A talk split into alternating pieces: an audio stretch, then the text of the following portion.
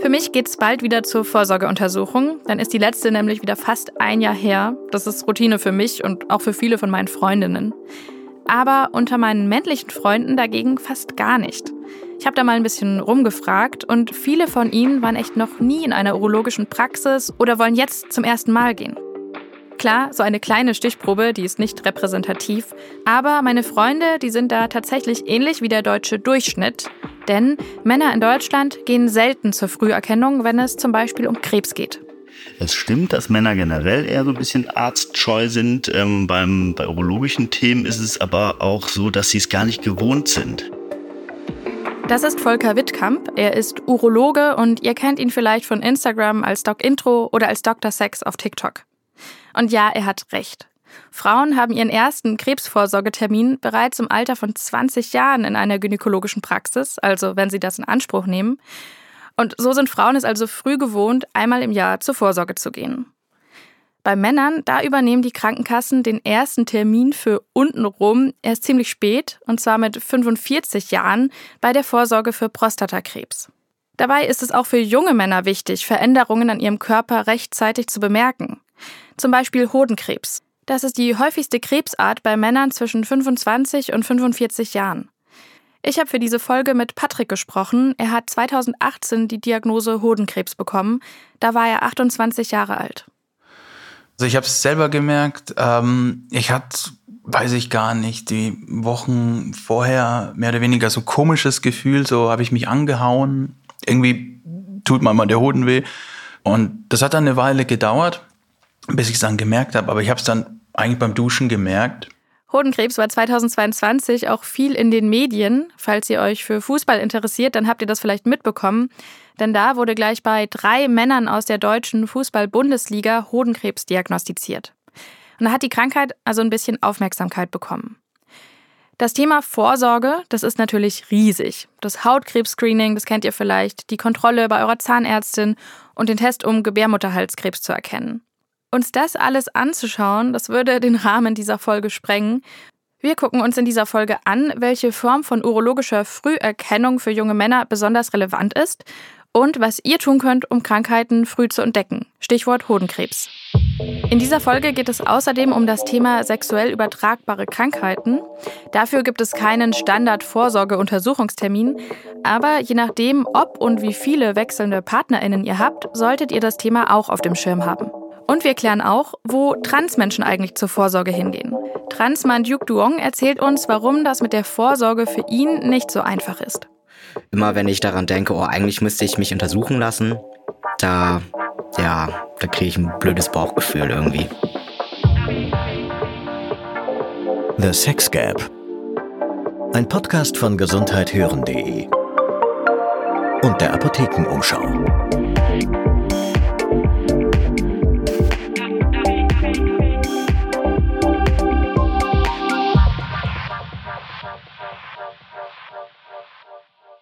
Herzlich willkommen bei The Sex Gap. Hier geht es darum, welche Rolle unser Geschlecht in der Medizin spielt. Und wir schauen uns in dieser Folge an, warum es für Männer wichtig ist, ihren Körper im Blick zu haben und warum es da einen Gap zwischen Männern und Frauen gibt. Mein Name ist Kari Kungel, ich bin Gesundheitsjournalistin und ich sage Hi. Hodenkrebs ist ja bei jungen Männern der Krebs, der am häufigsten auftritt. Das heißt konkret, in Deutschland sind das ca. 2300 Fälle pro Jahr und damit etwa ein Drittel aller Krebsdiagnosen im Alter zwischen 18 und 39 Jahren bei Männern. Trotzdem sind das natürlich sehr wenige Fälle insgesamt. Und Hodenkrebs ist gut heilbar. Das war auch eine der ersten Sachen, die Patrick von seinem Arzt gehört hat. Der hat einem direkt sehr viel Mut gemacht, weil der halt gesagt hat, so ja, Hodenkrebs ist zwar scheiße, aber ist halt auch eins der bestbehandelbaren Krebssorten, die man haben kann. Also so mehr oder weniger Glück im Unglück mäßig. Trotzdem sagen Urologen wie Volker Wittkamp, es ist wie bei allen Krebsarten natürlich so. Je früher Hodenkrebs erkannt wird, umso besser, denn desto geringer ist die Wahrscheinlichkeit, dass er gestreut hat. Das heißt, wenn er früher erkannt worden wäre, dann wäre vielleicht nur eine Operation nötig. Wenn er später erkannt wird und vielleicht schon äh, Lymphknotenmetastasen ähm, sich gebildet haben, dann muss auf jeden Fall noch eine Chemotherapie gemacht werden. Das heißt, die Behandlung wird dann intensiver und äh, natürlich auch mit mehr Aufwand und Nebenwirkungen verbunden. Nach Patricks Diagnose geht damals alles recht schnell. Am Montag ist er bei seinem Hausarzt und schon am Freitag wird der betroffene Hoden entfernt. Davor muss er aber noch eine Entscheidung treffen, und zwar, ob er sein Sperma einfrieren lässt und eine sogenannte Kryokonservierung macht. Das wird von UrologInnen vor einer OP bei Hodenkrebs empfohlen. Das hat im Prinzip zwei Gründe. Zum einen weiß man nie, was vielleicht auch der andere Hoden hat. Nochmal Volker Wittkamp. Eine potenzielle Bestrahlung muss manchmal auch sein, auch vom anderen Hoden, wenn da zum Beispiel so eine Krebsvorstufe drin ist. Ähm, aber auch eine Chemotherapie äh, hat Auswirkungen auf die Zeugungsfähigkeit. Und äh, danach muss man auch eine längere Pause machen, bevor man überhaupt Kinder bekommen äh, kann oder sollte. Da sollte man verhüten. Und deswegen wird empfohlen, dass man Spermien einfriert ähm, vor einer Hodenkrebs-OP. Ähm, mittlerweile zahlt das zum Glück die Krankenkasse und dann, falls irgendwas dann doch mit der Zeugungsfähigkeit ist, hat man halt äh, diese Spermien zur Sicherheit. Den Termin in der Samenbank, den schiebt Patrick also auch noch dazwischen. Dazu hat ihm auch sein eigener Urologe geraten, hat er mir erzählt, als wir uns online unterhalten haben.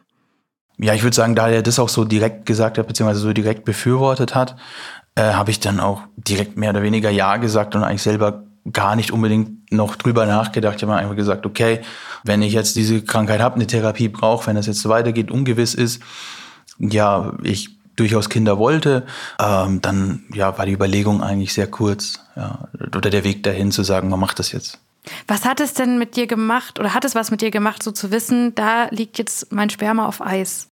Ich hatte mir gedacht, okay, selbst wenn ich es jetzt nicht brauche, beziehungsweise wenn ich mich später umentscheide, dann habe ich es wenigstens. Das war auch so der Punkt dahinter, dass ich dann gesagt habe, okay, ja, das müssen wir jetzt machen. Nach der OP ist Patricks Alltag schnell wieder ziemlich normal. Er geht auch relativ schnell wieder arbeiten. Und er muss regelmäßig zur Nachsorge, um überprüfen zu lassen, ob alles okay ist. Die ersten beiden Male sind richtig schlimm, hat er mir erzählt. Da macht Patrick sich wirklich Sorgen. Aber zum Glück sind die Termine unauffällig. Aber dann kommt die nächste Kontrolle und das ist dann ein richtiger Schock für ihn. Der Krebs ist zurück. Dann war es so, dass nach der dritten Nachuntersuchung, also in dem Fall nach neun Monaten, also so knapp ein Jahr ungefähr später, dann der Arzt angerufen hat und dann gesagt hat, ja, wir sehen da eine Veränderung an irgendeinem Lymphknoten. Wie, wie ging es dir dann in dem Moment? Kannst du das irgendwie noch in Worte fassen? Das ist wahrscheinlich schwierig, aber. Jetzt im Nachhinein, wenn ich drüber spreche, fand ich diesen Anruf sogar schlimmer als den ersten. Weil der kam wirklich sehr überrascht. Beim ersten wusste man so ein bisschen selber, da habe ich was gefühlt, was gespürt da war eine Veränderung, da halt gar nicht. Er bekommt dann eine Chemotherapie und er braucht drei Zyklen davon und dafür muss er immer eine Woche ins Krankenhaus und kriegt dort Infusionen mit den Krebsmedikamenten. Die Chemo bekämpft die Krebszellen, die Mittel sollen die Teilung und Vermehrung der Krebszellen nämlich verhindern. Darunter leiden aber auch andere Zellen, wie die des körpereigenen Immunsystems. Patrick bekommt jedes Mal Fieber und auch jede Menge anderer Nebenwirkungen. Und der Impact wird dann mit jedem Mal schlimmer. Also der erste Zyklus, der war noch, sagen wir, okay. Also da, da habe ich noch gar nicht so viel gemerkt. Dann das erste Mal Isolation, da habe ich dann die Haare verloren. Genau, das ist dann alles ausgefallen, Bart, Kopfhaare. Das wurde dann auch recht unangenehm. Dann habe ich dann auch meiner Frau gesagt, ja, jetzt schneiden wir den Kram einfach ab komplett, weil ist nur nervig. Bevor das so büschelweise, oder? Ich konnte das, ich konnte das büschelweise rausziehen. Ich hatte das, das, das ging, weil das war auch so ein, so ein Bild, das halt auch äh, meine Frau sehr erschreckt, weil sie gesagt hat, ja, wann fallen dir denn die Haare aus? Wann schneiden wir die denn ab? Oder wie, wie, wie willst du das machen? Und habe ich halt gesagt, ja, wenn ich sie so rausnehmen kann. Und in dem Moment mache ich so und habe das Büschel in der Hand. Oh. und habe ich gesagt, jetzt können wir es abschneiden. Mhm.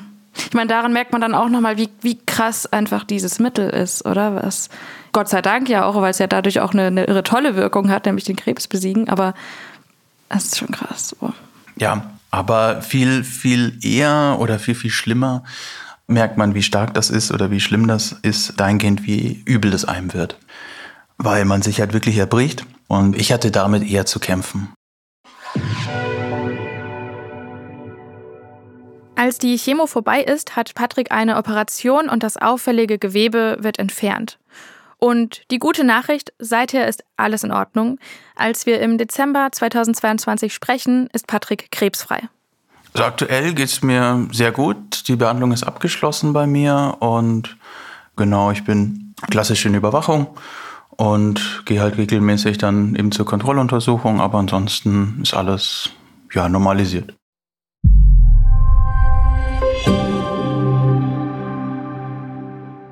Hi, mein Name ist Yves und ich bin im Team von gesundheithören.de. Das ist das Audioangebot der Apothekenumschau. Und da bin ich im Hintergrund für die Tontechnik und Postproduktion zuständig. Das heißt, ich bin dabei, wenn wir Interviews führen oder neue Folgen im Studio aufnehmen. Das Audiomaterial, was wir da gesammelt haben, schneide ich dann und mische es so ab, dass ihr es jederzeit zu Hause oder auch gern unterwegs gut und verständlich hören könnt. Neben den Themen, die eure Gesundheit betreffen, bedienen unsere Podcasts eine ganze Bandbreite an verschiedenen Formaten. Da kommen interessante Leute aus der Branche zu Wort und liefern Blicke hinter die Kulissen, wie man so schön sagt. Wir recherchieren zu relevanten Themen wie zum Beispiel der Gendermedizin oder tauchen auch mal ab in die Vergangenheit und schauen uns an, wie Medizin so vor unserer Zeit war. Bei gesundheithören.de findet ihr also einen ganzen Fundus an wirklich ordentlich geprüftem Material. Mit dem könnt ihr euch aufklären oder euren eigenen Blickwinkel abgleichen. Das Ganze ist kostenlos und immer auf dem Stand der Dinge. Also, hört doch mal rein und wenn ihr findet, dass wir gute Arbeit leisten, dann sagt es gerne weiter.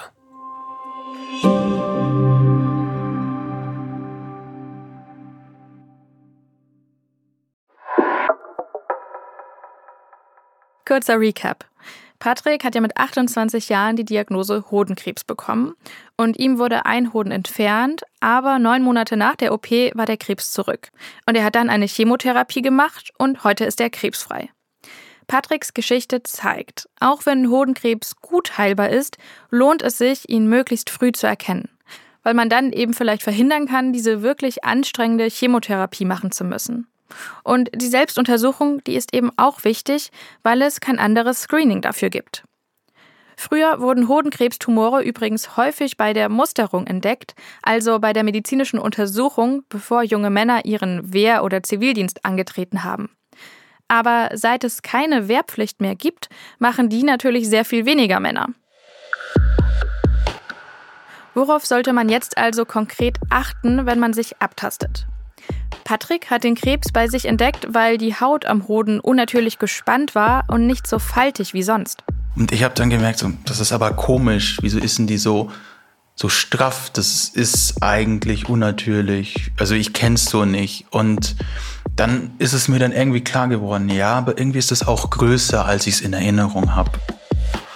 Man muss zugeben, man hat es auch selber gar nicht so deutlich in Erinnerung, wie es eigentlich zuvor ausgesehen hat oder wie es zuvor war. Aber mir ist irgendwie klar geworden, okay, da stimmt was nicht. Und dann später habe ich dann auch gemerkt, okay, das fühlt sich auch irgendwie an, als ist da noch irgendwie eine zweite Spitze oder halt, als ist da noch irgendwas an dem Testikel dran.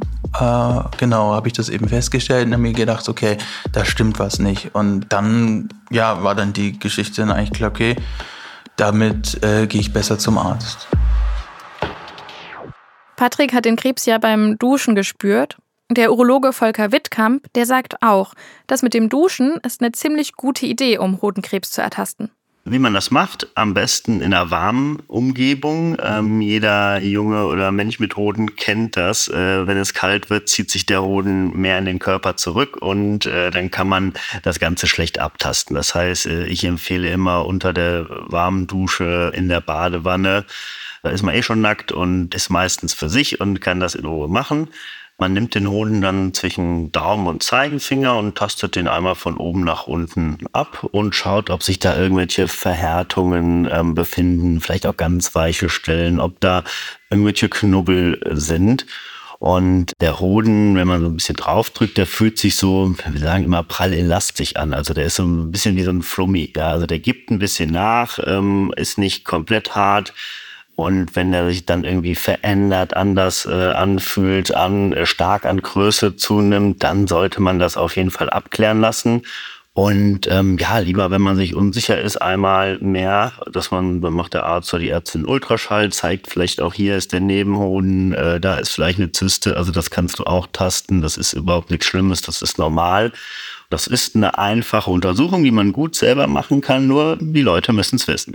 Wenn wir bei Frauen über Vorsorge sprechen, dann geht es da auch ganz schnell um Brustkrebs. Das ist nämlich die häufigste Krebsart bei Frauen, aber auch Männer können daran erkranken. Das ist auch ein Thema, was also erstens mal die Männer nicht auf dem Schirm haben, ähm, aber auch Kollegen, Kolleginnen teilweise nicht. Und deswegen wird Brustkrebs bei Männern auch äh, recht spät diagnostiziert, weil man nicht so richtig dran denkt.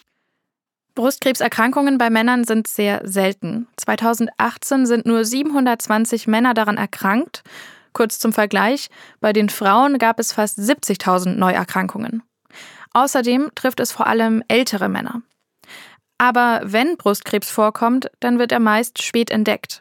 Deshalb wollte ich das jetzt mal erwähnt haben. Falls ihr also mal einen Knoten in der Brust spürt, dann vielleicht besser abklären lassen. Wenn Männer zwischen 20 und 30 Jahren zu Volker Wittkamp in die Sprechstunde kommen, dann haben sie sehr unterschiedliche Fragen. Manchmal kommen auch Leute einfach und fragen, hey, ist mein Penis zu klein, ich habe eine Krümmung oder äh, sonst was. Ja, das äh, passiert natürlich auch und da ist aber auch tatsächlich viel auch Aufklärungsarbeit. Viele denken vielleicht, der Penis müsste viel größer sein, dabei ist der Durchschnitt gar nicht so groß. Äh, es gibt auch Orgasmusprobleme, damit kommen auch ähm, jüngere Männer. Ich komme zu früh zum Orgasmus. Das ist auch gar nicht so ein seltenes Thema. Die meisten kommen aber, um abklären zu lassen, wenn es zum Beispiel am Hoden zwickt. Und wegen einer anderen Sache. Ich würde sagen, das meiste ist dann auch sexuell übertragbare Krankheiten. Auf Englisch Sexually Transmitted Diseases. Wird häufig abgekürzt als STD oder STD, also auf Deutsch.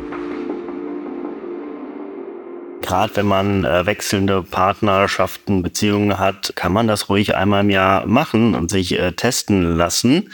Wenn man akut Symptome hat wie Brennen in der Harnröhre, Ausfluss aus der Harnröhre, dann natürlich auch ähm, sofort. Das gilt aber natürlich für alle, auch für die, die keine Männer sind, aber wechselnde sexuelle Kontakte haben. Es gibt mehrere Möglichkeiten, das zu machen. In der urologischen Praxis oder auch in der ähm, Praxis für Haut- und Geschlechtskrankheiten. Die machen das auch, beziehungsweise in einer gynäkologischen Praxis. Manche Sachen muss man selber bezahlen, gerade wenn man keine Beschwerden hat und nur zum Routinetest will. Da gibt's aber sonst auch noch Anlaufstellen von der AIDS-Hilfe, ja, die das da auch machen. Das entlastet natürlich auch so ein bisschen die Praxen. Beim Gesundheitsamt gibt es zumindest den HIV-Test in der Regel kostenlos oder gegen eine geringe Gebühr. Und häufig könnt ihr dort auch andere STDs testen lassen. Volker Wittkamp wünscht sich aber mehr komplett kostenlose Angebote für Routinetests. Ich finde, äh, es könnte auch umsonst sein, einmal im Jahr regelmäßig für jeden umsonst einen STD-Test zu machen. Am besten an einer Anlaufstelle bei der AIDS-Hilfe oder beim Gesundheitsamt, dass ähm, dann, wenn was ist, dass man dann in urologische Praxis kommt und behandelt wird. Abgesehen davon, dass es ziemlich gut ist, das Date nicht aus Versehen mit Chlamydien anzustecken, finde ich auch folgendes Argument ziemlich überzeugend, um doch mal einen Termin für einen Routinetest auszumachen. Das Problem ist ja bei vielen STDs, dass die ähm, manchmal auch keine Symptome machen. Ja, und dann halt Spätfolgen äh, haben, wie zum Beispiel Unfruchtbarkeit durch Eileiterverklebung äh, bei Frauen, aber auch bei Männern durch Entzündungen der Samenwege halt tatsächlich später zur Zeugungsunfähigkeit führen können. Wenn ihr das abklären lasst, dann übernehmt ihr Verantwortung für eure Gesundheit. Und hoffentlich ist das auch irgendwann kein Tabu mehr. Das ist Leuten peinlich. Nachher treffe ich einen da bei der, bei der Anlaufstelle. Hey, also das ist im Prinzip ähnlich wie ein Schlumpfen. Also ich will es doch nicht bagatellisieren, ja, aber Leute haben Geschlechtsverkehr, haben auch wechselnde Partner und warum das nicht abklären lassen? Wir verlinken euch zum Thema STDs Anlaufstellen in den Show. So, nochmal kurz zusammengefasst. Veränderungen am Hoden könnt ihr am besten unter der Dusche oder in der Badewanne erkennen. Der Hoden sollte sich prall elastisch anfühlen und keine Verhärtungen, Knubbel oder weiche Stellen haben. Und wenn sich da was verändert, dann unbedingt abklären lassen. Außerdem, wer wechselnde PartnerInnen hat, sollte sich auch regelmäßig auf sexuell übertragbare Krankheiten durchchecken lassen. In dieser Folge haben wir viel über Urologie gesprochen. Und damit es nicht zu Missverständnissen kommt, UrologInnen sind natürlich auch für Frauen zuständig, wenn man zum Beispiel Probleme mit der Blase hat. Konkret zur Vorsorge gehen Männer aber eben in eine urologische Praxis und Frauen in eine gynäkologische. Aber wo gehen eigentlich Transmenschen hin? Je nachdem, wo sie sich im Prozess der Transition befinden, also der Geschlechtsangleichung, ist entweder eine urologische oder eine gynäkologische Praxis die richtige Adresse. Ich habe darüber mit dem Transmann Duke Duong gesprochen.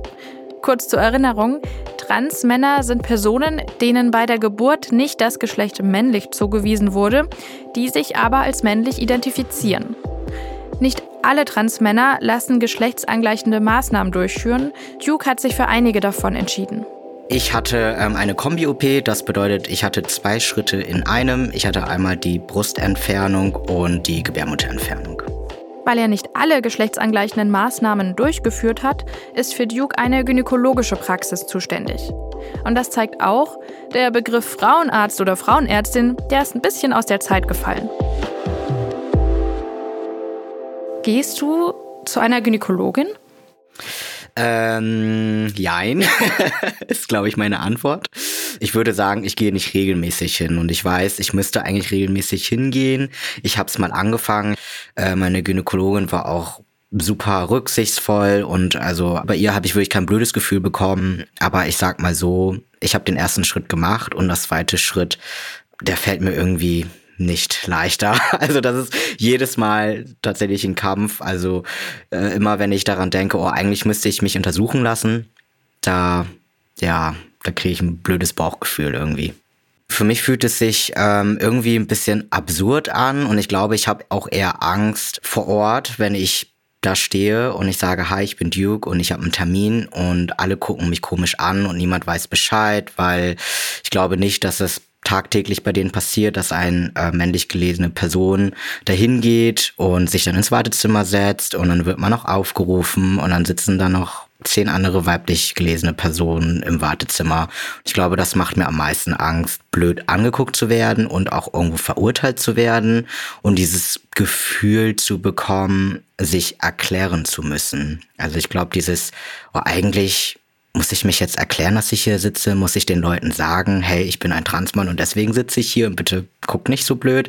Das ist, glaube ich, der größte Punkt, weshalb mich das so abschreckt. Ich habe in unserem Gespräch dann gemeint, dass ich mir vorstellen könnte, es hilft vielleicht, in solchen Situationen eine vertraute Person dabei zu haben. Tatsächlich, bei meinem ersten Termin hatte ich meine Freundin mitgenommen, beziehungsweise wir sind mit dem Auto dahin gefahren und dann habe ich meine Meinung tatsächlich spontan bevor ich reingegangen bin, ja, wieder geändert und habe gesagt, oh, geh bitte irgendwie doch nicht mit. Irgendwie war mir das dann doch zu komisch. Ich glaube, dann kam irgendwie da der Gedanke, ich setze mich da jetzt hin und die rufen jetzt irgendwie Herr Duong auf und ich stehe halt auf und dann denken die so, hä, okay, das, ja, irgendwie ist es dieselbe Situation, trotzdem unangenehm. Und deswegen habe ich damals gedacht, ich ziehe das jetzt alleine durch. Ich schaffe das. Und sag mal dann so der Termin selbst. Also wie, wie läuft da die Vorsorgeuntersuchung dann ab bei dir? Ich glaube gar nicht so anders wie bei weiblich gelesenen Personen. Ja, wir hatten ein kurzes Gespräch und ich hatte damals tatsächlich auch ein Anliegen. Und dann, ja, setzt man sich auf den Stuhl und dann wird man untersucht. Es ist sinnvoll, auch Brust- und Lymphknoten abzutasten.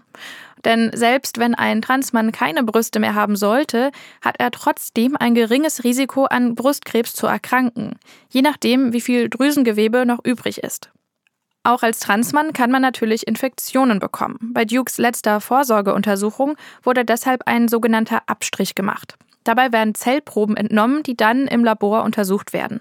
Meine Gynäkologin hatte mir erklärt, dass an dem Vaginaleingang trotzdem ein Risiko besteht an Zysten oder Krebs oder anderen Krankheiten. So eine vaginale Untersuchung kann unangenehm sein, denn wenn Transmänner in Behandlung sind und Testosteron nehmen, dann verändert sich der Genitalbereich und fühlt sich oft trockener und enger an. Denn wenn der Östrogenspiegel sinkt, dann wird die Vaginalschleimhaut dünner und ist schlechter durchblutet. Ja, und dadurch kommt es dann teilweise zu Schmerzen und das kann ich tatsächlich ähm, ja, bestätigen. Wenn ihr noch nie so eine Untersuchung hattet, dann fragt ihr euch vielleicht, was genau tut da eigentlich weh? Für eine vaginale Untersuchung wird ein sogenanntes Spekulum verwendet. Das ist ein Gegenstand aus Metall und der sieht aus wie ein Entenschnabel. Und den gibt es in unterschiedlichen Größen. Wenn jetzt der Arzt, die Ärztin dieses Instrument einführt, dann tut es in der Regel, also mir zum Beispiel, tut es nicht weh. Aber für Transmänner kann es schmerzhaft sein. Und dazu kommt natürlich auch, dass der Kopf mitspielt. Ich glaube, Transmännern, da ist die Hürde einfach Also auch die mentale Hürde noch sehr groß. Überhaupt der Gedanke, sich etwas einzuführen, ist schon irgendwie komisch für mich auf jeden Fall. Es ist wichtig, dass GynäkologInnen das wissen, aber das Thema findet in der Ausbildung kaum statt. Denn GynäkologInnen werden eigentlich gar nicht für Transkörper ausgebildet. Was aber ein bisschen hoffnungsvoll stimmt, es gibt mittlerweile immerhin Schulungen, die Grundwissen zum Thema Transidentität vermitteln. Und das ist auch dringend nötig. Und zwar nicht nur in der Gynäkologie. Duke hat mir erzählt, dass er als Transmann in ärztlichen Praxen und im Krankenhaus häufig diskriminiert wurde. Und ich glaube, diese ganzen Erfahrungen, die ich in den letzten Jahren gesammelt habe, prägen mich sehr, sehr doll, sodass ich wirklich sage, eigentlich ist jeder Ärztinnenbesuch für mich ja ein Kampf. Er wünscht sich mehr Bewusstsein und Sensibilität für die Bedürfnisse von Transmenschen. Ich fühle mich nicht gesehen im Sinne von, hey, das ist ein ernsthaftes Thema, da müssen wir uns jetzt endlich mal fortbilden und wir müssen jetzt irgendwie Maßnahmen ergreifen, wie wir schauen können, ja, Transmenschen besser beraten zu können, falls sie irgendwas haben. Und wie können wir sensibler gerade bei den Untersuchungen ja mit Transmenschen umgehen, also sensiblere Untersuchungsmethoden oder aber auch bei der Ansprache, wie muss der Umgang eigentlich mit Transmenschen sein.